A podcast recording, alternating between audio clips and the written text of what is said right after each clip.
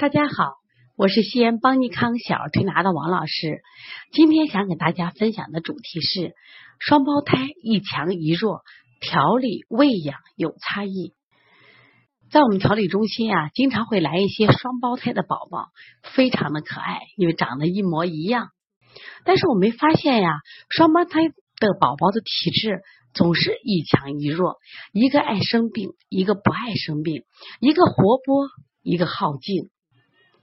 那么，特别是我们异卵的双胞胎，它这个特征会更明显一些。那么，在中医里边，我们把这里面分成一个孩子相对他的体质偏阴虚体质，这样的宝宝有什么特点呢？这个宝宝性子急，睡觉时候爱出汗，手脚心发热，相对呢好动、活泼、可爱。那么另外一个孩子呢，我们把它分成归类的到。阳虚体质这类的宝宝呢，不爱动，白天一动就出汗，容易肚子胀，不爱吃饭，胃口差，容易患感冒咳嗽。大家看出来了，一个是偏阴虚火旺型，一个是偏阳虚体质。那么阳虚体质的孩子相对手脚会凉一些。在这里分享一个案例，这两天我们调理中心来了个宝宝贝贝。那么他们是双胞胎的兄弟俩，就是一个异卵的宝宝。哥哥出生的时候是六斤三两，弟弟出生时候是四斤八两。那弟弟就特别的爱生病，几乎每个月都会出现感冒呀、咳嗽呀、发烧。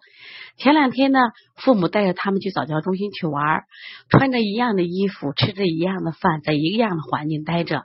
弟弟回来就病了，而且呢发烧不退，到医院打两天针。打完针回来呢，这个孩子就开始低烧又咳嗽，但是哥哥没有事儿。他妈妈说：“这个弟弟太生病了。”说：“昨天咱们西安下雨天那么冷，爸爸呢给弟弟呢就穿了一个尿不湿，穿了个跨栏背心，肚皮还露着嘞。我当时都觉着孩子可能受凉了，没想到没事儿。可是这个小不点儿穿的比他还厚，结果是什么呀？这个孩子又打喷嚏，又流眼泪的。”这感冒又加重了，啊，这个孩子太难带了，我不行，给他打点这种免疫、提高免疫力的药吧。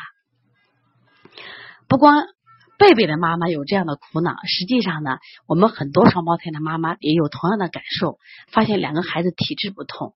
那么体质不同呢，我们调理喂养应该有差异，只是你没有注意到这种细节的差异，才导致孩子生病了。那我们发现一个孩子呢，他属于阳虚，那他就怕冷，在同样的环境中，他就要比另外一个宝宝要多穿一点衣服。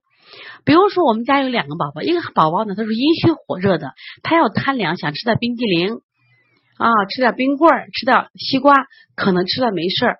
那么我们往往会平衡两个孩子的需求，给另一个阳虚体质的孩子去给他吃这样东西，那这个孩子可能就生病了。可能就发烧了。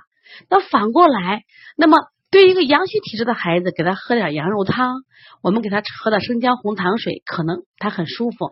那么对另外一个孩子，可能就上火了。这也就是说，当我们的孩子体质不同的时候呢，我们一定要分清楚阴阳，阴虚的要补阴，阳虚的要补阳。在调理思路是这样，那我们在平常的食疗喂养上也应该是这样。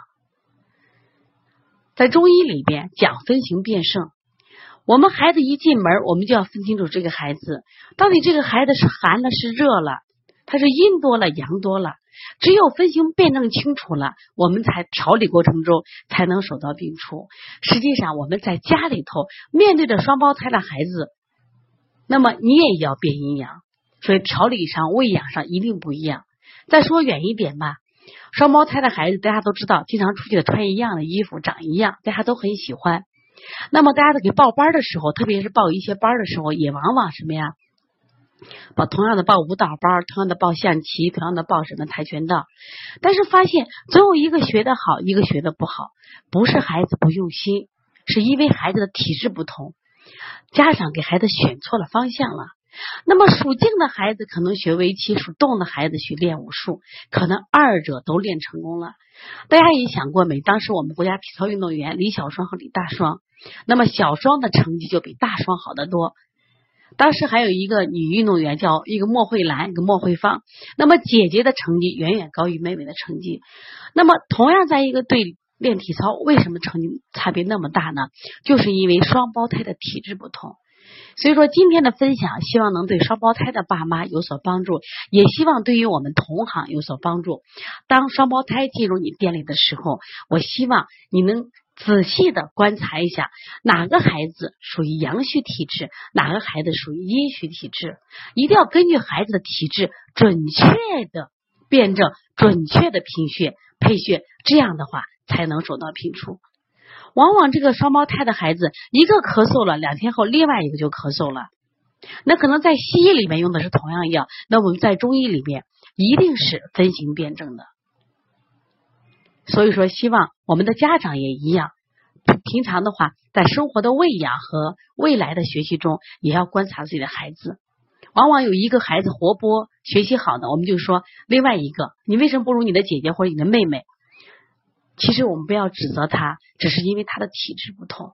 如果我们找对了他的体质，给对了他的方向，一强一弱的两个双胞胎，在未来的人生中肯定会都是什么呀？